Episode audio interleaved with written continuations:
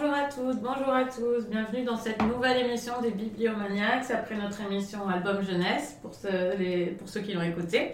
Et euh, on va parler aujourd'hui euh, de 24 heures de la vie d'une femme de Stéphane Zweig et je suis avec Eva. Bonjour à tous. Laure. Bonjour. Et Claire. Bonjour. Comment ça va les filles? Bah, Bien, je suis ravie d'enregistrer avec vous. Pareil, c'est toujours un bonheur de vous voir. Même le dimanche matin avec les trains annulés, les nuits courtes. on, va, parler de Zweig alors déjà ça. Mm. Et c'est d'ailleurs c'est toi Claire qui va nous résumer euh, ce livre. Alors, euh, ce livre euh, commence par une scène dans une petite pension de la Riviera. On est en 1904 et le narrateur, en fait, est, est à table avec plusieurs convives et tous discutent du scandale du jour, à savoir qu'une des des femmes qui étaient dans la même pension euh, est partie avec un jeune homme. Cette femme était mariée, elle a abandonné son mari et ses deux filles, et tout le monde discute autour de la table justement de cette histoire. Certains veulent la condamner, certains au contraire comme le narrateur ne veulent pas la juger puisque la passion peut tout excuser. Et puis il y a une dame un peu en retrait, une dame britannique, une dame très élégante que le narrateur a observée euh, pendant son séjour, qui elle est vraiment marquée par les paroles du narrateur et elle va commencer à lui parler et puis l'incident se clôt, il y a une tension qui, qui existe toujours entre les différents autres sur cette histoire de scandale. Et le narrateur va continuer à rester dans la pension et il va de plus en plus parler à la dame britannique. Et la veille de son départ, elle se décide à lui raconter les 24 heures qui ont bouleversé sa vie de femme. Et c'est ce que euh, raconte du coup Zweig dans cette nouvelle. Merci Claire. Alors, est-ce que c'est un livre que vous aviez déjà lu probablement? Laure, toi, tu l'avais déjà lu? Oui, là c'était ma troisième ou quatrième lecture, je pense. Moi, je ne crois pas l'avoir lu. D'accord. Moi, je l'avais lu au lycée.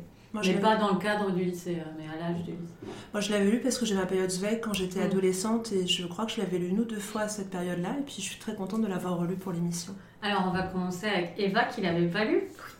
Alors Eva, alors je l'avais tout neuf. Euh, je l'avais pas lu, mais j'en ai lu d'autres de Zweig et j'ai vu des adaptations aussi au théâtre euh, de certains de, mm. ses écrits, donc je, connaissais déjà l'univers. Euh, moi, c'est un livre qui m'a beaucoup plu. Déjà, je pense qu'il faut dire que c'est un livre assez court. On pourrait dire que c'est une grosse nouvelle, en fait, une, une novella très accessible. déjà, l'écriture de Zweig est absolument fabuleuse. Euh, tout de suite, euh, le décor est campé, les personnages aussi sont campés. Même si le livre est court, j'ai mis quand même un certain temps pour le lire parce que je trouve que c'est euh, un univers en fait qui est très riche avec beaucoup de descriptions et surtout vraiment une justesse de l'analyse, une justesse psychologique.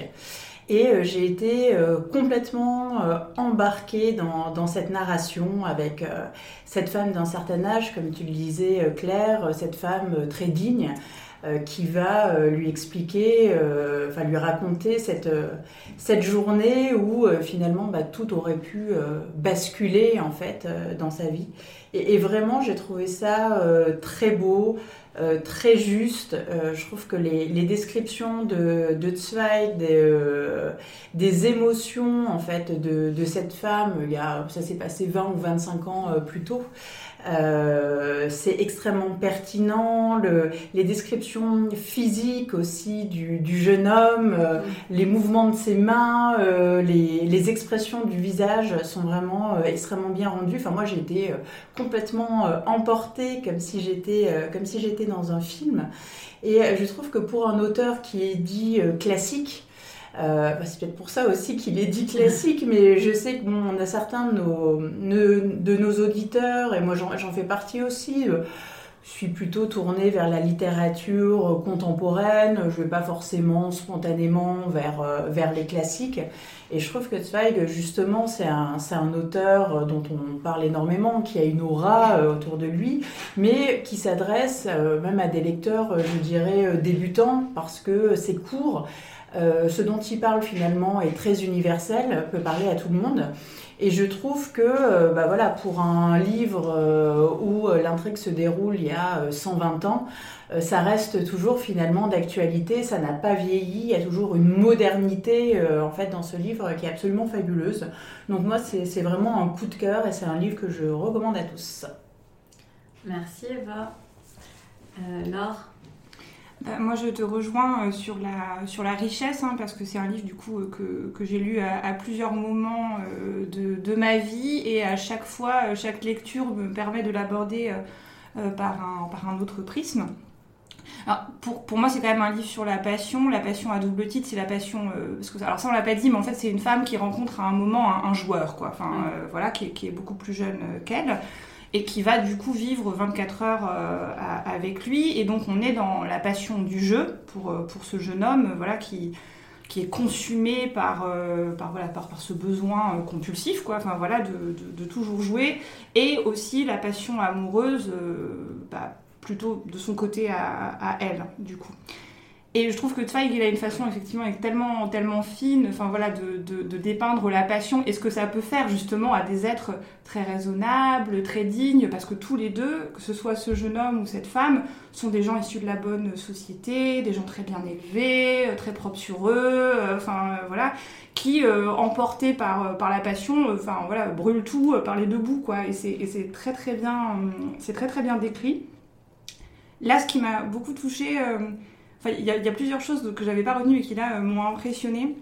En fait, elle dit bien comment. Euh, ce qu'on peut se demander pourquoi, 20 ans après, soudain, cette femme se met à reparler de cette histoire, enfin, qui est un peu. Euh, qu'elle a porté un peu comme une honte quand même à un moment, c'est ce moment d'égarement dans, sa vie. Et en fait, elle le dit à plusieurs reprises. Le fait de raconter, ça lui permet presque de se comprendre, enfin, enfin en fait de, de comprendre ce qui s'est passé, comment elle met les événements bout à bout. Et sa propre narration, on sent bien, on sent bien qu'elle raconte pas pour, euh, pour son auditeur, elle raconte pour elle, elle raconte pour se comprendre elle-même. Et ça, je trouve, c'est c'est magnifiquement elle veut pas de euh, réaction. Elle veut pas de réaction. Parce qu'elle est intéressant à la fin. Parce qu'il n'y a rien qu'on puisse euh, dire en fait finalement. Et donc ça, ça c'était... Enfin ça j'ai trouvé ça brillantissime et je me, je me rappelais pas de ça.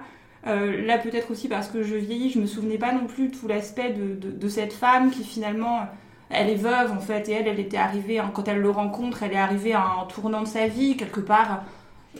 Elle se prépare à vieillir, sans plus rien ressentir, et soudain, cette femme, bah, voilà, qui, a 40 ans, elle n'est pas vieille, mais qui a à l'époque c'était vieux. À l'époque c'était vieux, non mais c'est ça. Ça, non, et qui soudain a, envie de nouveau d'être vue comme une femme et qui est dans le dans le dans, le désir aussi. Dans le désir et à la fois dans la enfin sans, sans, trop révéler la fin mais voilà dans la frustration de ne pas pouvoir être vue comme elle a envie de nouveau d'être d'être perçue. Enfin j'ai trouvé ça magnifique d'autant plus magnifique quand même que c'est un homme qui l'écrit et qui l'écrit je trouve avec une compréhension je trouve très très fine de, de ce qui peut se passer euh, bah, pour une femme donc, euh, donc voilà, après moi je vais, pas, je vais pas monopoliser la parole pendant trois heures. Il y a un autre truc que j'ai trouvé formidable, c'est comment elle parle du, du, jeune homme, de ce qu'il est physiquement, de à quel point son visage reflète toutes les émotions, toute la palette des émotions possibles. Et, et c'est très beau parce que ça fait un contrepoint aussi à cette femme qui passe elle passe par toutes les palettes d'émotions euh, par rapport à, à, à, cet homme. Elle a de temps en temps des sentiments maternels, de l'horreur, de l'amour. Enfin, et tout ça, ça se répond magnifiquement. Enfin, il y a comme un, miroir très beau entre, entre les deux. Et je ne me souvenais pas de cet effet de, de, miroir absolument grandiose. Donc, euh, voilà, euh, moi je vais continuer à le relire euh, tous les 10 ans, je pense, parce que ça va m'apporter encore quelque chose dans 10 ans. C'est ouais, enfin, incroyable. Je... je suis d'accord avec toi. cependant, moi, c'est un euh, je l'avais lu donc au lycée et je m'attendais à encore plus l'aimer euh, parce qu'au lycée, je n'avais aucune réserve sur ce livre. Et là, je l'ai un tout petit peu moins aimé. Euh, en fait, ce n'est pas que je l'ai moins aimé, c'est juste que j'ai remarqué des choses que je n'avais pas remarquées, notamment un certain côté moral que je vais expliquer tout de même, qui ne m'avait pas du tout marqué au lycée. Mais Stéphane Zweig choisit tout de même de commencer son histoire avec quelque chose euh, en termes de, euh, de scandale qui est supérieur à ce qui va être raconté ensuite, je trouve qu'il se, il, met quand même quelques garde-fous qui me dérangent. C'est-à-dire qu'au début, on a une femme qui est mariée, dont le mari est vivant, euh, qui part avec un homme, et il va, donc ça c'est très habile, il va se faire se positionner le lecteur, puisqu'il va parler, il va raconter que lors de mondanité, les gens de l'hôtel où ça s'est produit échangent sur cet événement et il prépare le lecteur au fait que ce qui va arriver ensuite est moins grave en quelque sorte. Et il, fait bien attention de tuer le mari de cette femme avant que ça se produise. Et j'ai trouvé ça un tout petit peu, euh, enfin, ça m'aurait plu euh, d'avoir directement euh, une histoire comme celle du début finalement. Parce que j'ai eu du mal à. Je sais que je connais, je vois tout à fait ce que peut ressentir cette femme, mais le scandale est quand même moins grand quand tu es veuve et tout que quand euh, ça arrive comme la, la, la, la première histoire me, me fascinait davantage que la deuxième en fait. Et, euh, et c'est quelque y a chose qui plus d'impact. Voilà. Parce qu'elle abandonne un mari et des enfants. C'est Mm. ça, et puis elle l'a vu en. On sait pas, il y a un mystère, on a vraiment envie d'entendre parler de cette histoire. Et ça elle il l'a tuée, Voilà. elle est dans un ravin. Non, mais il y avait, il y avait, une- il y avait quand même. Moi, au, ly- au- au lycée, je ne me rappelle pas que j'avais été frustrée comme j'ai été là, de, qu'on me raconte pas la première histoire en fait. C'est très étonnant, hein, mais euh, la deuxième m'a paru moins. euh, impactante, enfin intéressante que la première, parce qu'il y a ce mystère aussi euh, sur le fait de est-ce que réellement elle l'a vu que quelques heures avant de partir avec lui, ou est-ce que c'est une manigance et qu'il se connaissait depuis longtemps et qu'il est venu la chercher. Et ça, ça, j'avais oublié com- complètement cette introduction qui est étonnante dans un texte si court quand même et qui, ne, à mon avis, ne sert qu'à euh, nous mettre la jauge au bon niveau de scandale pour euh, le suivant. Enfin, moi, D'accord. non, mais évidemment que ça déclenche quelque chose chez la femme et que c'est ça qui va déclencher qu'elle le C'est raconte. pas pour ça. Enfin, Alors, alors, moi en fait là où je suis pas d'accord c'est que euh, l'histoire que nous raconte la, la femme elle s'est produite dans les années 1870-1880 et être une femme veuve d'un certain âge euh, et quand même avoir vivre une histoire d'amour avec un jeune homme beaucoup Oui. plus jeune qu'elle c'est déjà Ça une forme de Oui, ça suffit c'est une forme de transgression et ça suffit d'être au banc de la société et d'ailleurs il y a un passage très fort avec sa cousine Euh, et rien Oui, que oui, dans le regard de la cousine se lit toute la condamnation qu'il pourrait y avoir. En fait, si elle suit ce jeu, si elle suit ou si elle ne suit pas, et ça vous découvrirez en Oui. lisant le livre, eh bien, il y a, il y a cette idée-là qu'elle va se mettre au banc de la société. Et c'était quand même quelque chose de très important à l'époque. Les mœurs ont déjà un peu évolué Non, en mais bien 1904.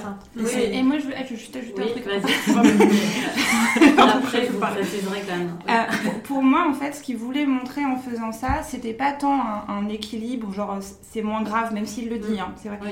C'est- plus, euh, pour moi, il, il veut montrer qu'en fait, euh, on, on- on ne peut pas être dans le jugement parce que quand la passion s'empare de nous et ça peut s'emparer de tout le monde, Oui. ça va de toute façon tout ravager. Et ce, que, et ce qui montre en fait, c'est que finalement, elle, c'est un accident si sa vie n'est pas ravagée. Enfin, moi, pour moi, c'était ça qu'il voulait montrer, c'était qu'en fait, on peut être dans la vie euh, bien pensant, bien Mm. séant, mais on, quelque part, on pourrait tous être emportés. Moi, pour moi, c'est ça qu'il veut.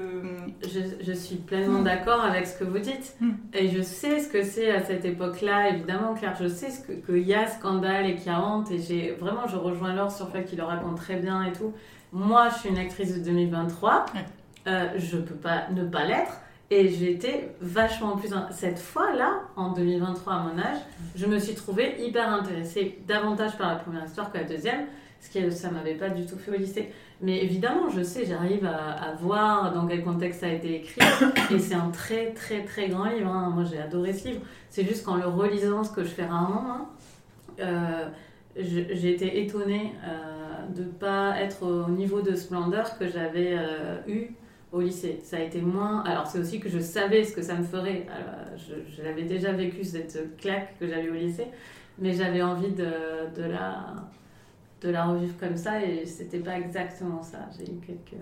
Alors que moi, l'introduction, en fait, je l'ai Ouais. trouvée finalement assez, pas, pas, pas banale, mais des histoires de femmes ou de maris qui plantent leurs conjoints et les enfants, finalement, Oui, ça, ça arrive beaucoup. Euh, Oui, alors, que, alors que traîner dans une salle de jeu, je trouve ça Oui. complètement démagogique.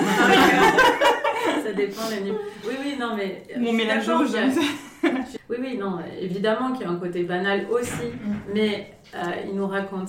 Enfin, voilà, bon, j'aurais aimé en entendre plus parler, c'est tout. Euh, moi, j'aimerais juste en parler un petit Bah peu oui. parce que, euh, alors, je l'ai lu au regard de, je vous en avais parlé il y a pas très longtemps, de Lettres d'une inconnue. Donc finalement, Mhm. j'ai un peu euh, été dans la mouvance vague pendant ce début d'année et, euh, et c'est très intéressant parce que finalement, j'ai lu pour moi des nouvelles qui se font énormément écho. Déjà dans la forme, dans la structure, euh, de la forme de la structure narrative même, puisqu'en fait, c'est l'histoire de confession. Donc, il y en a une par le procédé de la lettre, l'autre par le procédé d'une confession une nuit dans une chambre d'hôtel. Et, euh, et j'aime cette idée en fait d'une femme qui va revenir sur le passé. Donc forcément, il y a ce regard aussi, cette expérience qu'elle a eue et, euh, et ce recul qui font qu'il y a plein de petites choses, comme tu disais, qui vont apparaître, des choses qu'elle va comprendre aussi. Le fait de parler va lui permettre aussi de mettre des mots sur des choses qu'elle n'avait pas ressenties. Moi, cette scène à l'hôtel aussi, avec ce basculement qui existe, je l'ai trouvée assez fabuleuse Mm. parce que justement, euh, le passé et le présent qui s'entremêlent avec l'art de la confession, ben, ça permet de voir autre chose. Et j'ai bien aimé qu'elle mette des mots là-dessus, comme toi. Puis, dans L'aide d'une inconnue et dans 24 heures de la vie d'une femme, il y a cette scène avec les mains. Et ça, je l'avais Oui. oublié quand je l'avais lu adolescente aussi. pour les deux nouvelles. C'est-à-dire qu'il y en a une. était en- Enfin, moi, j'étais pas. Enfin, c'est beaucoup plus sexy maintenant qu'avant. Exactement. et puis alors, dans l'aide d'une inconnue, c'est des mains qui sont frémissantes de désir dans un opéra. Et là, c'est des mains qui sont euh, vibrantes euh, de désespoir aussi d'une certaine façon, parfois au contraire de, de joie. Et, et cette scène avec les mains, avec euh, l'idée qu'elle regarde aussi, parce qu'elle a eu ce regard éduqué par son mari qui adorait lui montrer justement l'art des mains, j'ai trouvé que c'était fabuleux. Vraiment, cette scène m'a marqué et je me suis dit, mais comment j'avais pu l'oublier? D'où l'intérêt de la relecture finalement, parce qu'à chaque fois, on revoit des choses différentes. Et là, euh, cette scène, elle reste euh, vraiment ancrée en moi. J'ai trouvé euh, fabuleuse, j'ai relu deux fois pour vous dire. Vraiment, je l'ai adorée. Et, euh, et c'est vrai, c'est ce que tu disais, Laure, le côté, euh, comment il est, enfin, il est hyper fort pour parler de la d'une femme et de ce qu'une femme peut, resse- peut ressentir. Et ça, j'ai rarement trouvé ça chez un auteur masculin. Pour moi, vraiment, euh, Zweig, c'est c'est le plus fort pour parler de ce qui peut nous, nous faire basculer, de ce qui peut nous étreindre et, et vraiment d'épouser quand même une partie de la pensée féminine. Et je sais pas comment il fait. Il est non-binaire. Voilà. Vraiment, euh, ouais, elle est, elle est- il est très beau. Ça fait partie de mes œuvres préférées de Zweig. J'étais très très contente de la relire. Et elle a résisté à la relecture parce que parfois, quand Oui, on relit oui. quelque chose, et on en parlera bientôt, Mm. euh, c'est pas toujours le cas. Et là, vraiment, les deux, elles sont aussi bien. Donc, aussi bien l'aide d'une inconnue que 24 heures d'une femme, pour moi, ce sont des gros coups de cœur. Et je conseille aussi la peur. J'aime beaucoup la peur.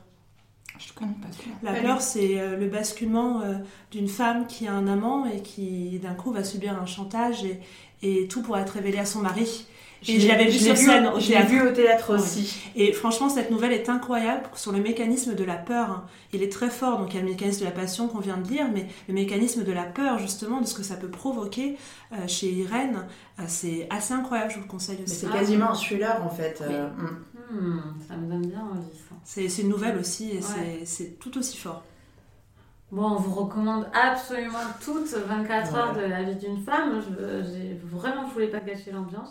Non, mais c'est bien, tu as lancé des débats passionnés, euh, on est monté au créneau sans même se laisser finir. Je crois que nos débats les plus passionnés sont sur les classiques. Ouais, Si je me souviens de. Wharton aussi. Ouais, Edith ouais. Wharton, c'était il y a un an pratiquement d'ailleurs. Laure, euh, c'est toi le coup de cœur cette semaine? Oui, alors euh, je vais parler d'un livre beaucoup plus récent euh, qui est donc Piranèse de Susanna Clark, qui est un livre euh, tout à fait euh, étonnant. Euh, quand on entre, en fait, on est, on est dans les carnets de donc Piranèse, qui est euh, le personnage principal, qui évolue dans un univers qu'au départ on ne comprend pas du tout. Il, il est dans une sorte de maison qui a l'air d'être constituée euh, du toute une foule de halls, euh, de halls avec euh, des ambiances très différentes et où il a une notation du temps euh, tout à fait particulière. Il compte les jours depuis qu'un albatros est apparu dans l'un des halls de, de la maison. Et toutes ces entrées de journal sont donc notées avec, enfin voilà, J+, après exact- l'albatros. ah, c'est beaucoup plus élégant, c'est ça. C'est tout à fait ça. Et avec les halls, et donc il semble être presque seul dans, dans cette maison immense dont il ne sort euh, jamais. Il y a juste une fois par semaine, il rencontre l'autre. L'autre étant euh, le seul euh, être humain qui semble peupler cet endroit, mais ils ont un point de rencontre tout à fait précis, ça peut jamais être en dehors de ces horaires. Et l'autre, comme lui, sont des chercheurs, donc ils se positionnent voilà, comme des scientifiques, des chercheurs qui mènent des investigations sur le lieu dans, lequel ils vivent. Sauf qu'en fait, il y, a- un rapport un peu hiérarchique. L'autre est plus âgé et l'autre donne des missions euh, à Piranèse. Il lui demande d'aller euh, dans certains halls, parce que visiblement, lui, il a peur d'y aller. Et donc, il l'envoie euh, à certains endroits où il doit soit relever des choses sur la maison, soit performer des sortes de rituels. Donc, c'est très très étonnant. On ne sait pas trop ce qui se passe. Jusqu'à ce que, à un moment, envoyé en mission, Piranèse découvre un, message euh, qui lui est visiblement adressé, euh, qui a été écrit euh, dans le sable. Et il, revient parler à l'autre de ce message. Et tout de suite, l'autre lui dit non, c'est un être maléfique qui te veut du mal, n'écoute pas, mais Piranèse écoute quand même. Et à partir de là va commencer une enquête donc, où Piranèse va finalement un peu remonter, d'essayer de découvrir quel est cet autre, mais finalement euh, qui, qui il est euh, lui-même.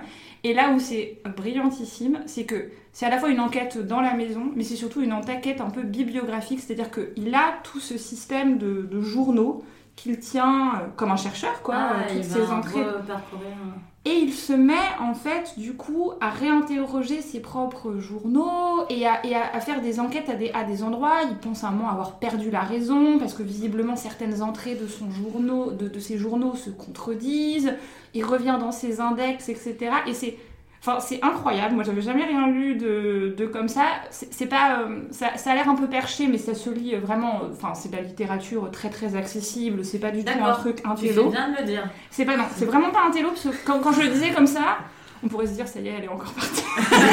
elle est partie en latte, non pas du tout. Alors déjà, c'est On ne disait pas ça. non, mais euh, moi parfois je me le dis quand je m'écoute parler. Euh, c'est un, livre qui a eu, un- enfin, enfin, qui a eu beaucoup de prix euh, dans le monde anglo-saxon, qui est, euh, enfin, qui est en tête des ventes, etc. Donc pas du tout. Safe. euh, voilà, c'est safe. C'est pas, euh, c'est pas du tout. c'est étonnant parce que c'est un univers un peu fantastique, un univers un peu parallèle, avec cette approche, voilà, par les entrées de journaux qui fait un peu pour moi l'originalité en fait du livre. Mais c'est, enfin voilà, moi je le conseille même si vous n'êtes pas fan de littérature un peu comme ça. Euh, fantastique, Fantastique. parce que justement il y a, il y a un biais euh, littéraire euh, qui est formidable et puis alors le personnage de Piranèse c'est- il est trop attachant moi j'avais envie de, de lui faire des câlins tout le temps, il est trop mignon. Enfin, il y a un truc, euh, c'est, c'est, franchement, c'est super. C'est, il y a plein de, c'est assez réjouissant. Enfin, je- j'espère que j'arrive à le, Ah ouais. à le faire passer parce que c'est, c'est, c'est Clémentine Beauvais qui le recommandait sur son fil Instagram. Je suis beaucoup ce qu'elle fait et euh, voilà. Enfin, franchement, super, euh, grand plaisir de lecture. J'ai pas pu le lâcher. euh, en deux soirs, c'était bouclé. quoi. Il est en poche ou en brochet? Non, alors il vient de sortir en grand format. C'est un livre assez récent en fait. Donc pour l'instant, c'est en bah merci Laure, c'est super, ça donne envie. hein. Enfin moi ça me donne envie. Mhm. Très, très étrange quand même. Oui, ça a l'air euh, atypique. Ouais, c'est atypique. Ok, super. Euh, Qu'est-ce que vous êtes en train de lire? Alors moi, je- j'ai fini hier soir euh, Le lac au miroir de Odile Lefranc chez Viviane Ami et j'ai beaucoup aimé. Moi, je suis en train de lire Un singe à ma fenêtre de Olivia Rosenthal. Étonnant. Moi, je suis en train de lire La librairie sur la colline d'Alba Donati, qui est publié chez Globe. Et euh, c'est un livre très cocon, euh, vraiment j'aime beaucoup. Et alors, c'est un livre assez horrible parce que je note plein de recommandations de lecture. Et si j'achetais tous les livres qui sont recommandés par la libraire, justement, en Toscane, ce serait juste horrible. Mes étagères s'effondreraient. Tu sais qu'il y a des bibliothèques. Je travaille même dans une, pour autant, je, je- je m'achète encore des livres. Euh, Moi je suis en train de lire Les Heures abolies de Lou Darsan à la Contralée. J'aime beaucoup ce titre. Et voilà, bah écoutez, euh, merci de, de nous avoir encore écoutés. N'oubliez pas de, de parler de nous euh, à vos amis euh, qui veulent se remettre à lire ou qui lisent déjà beaucoup. Et on vous souhaite de très très belles lectures. On se retrouve dans deux semaines comme d'habitude. À bientôt. À bientôt. Au revoir.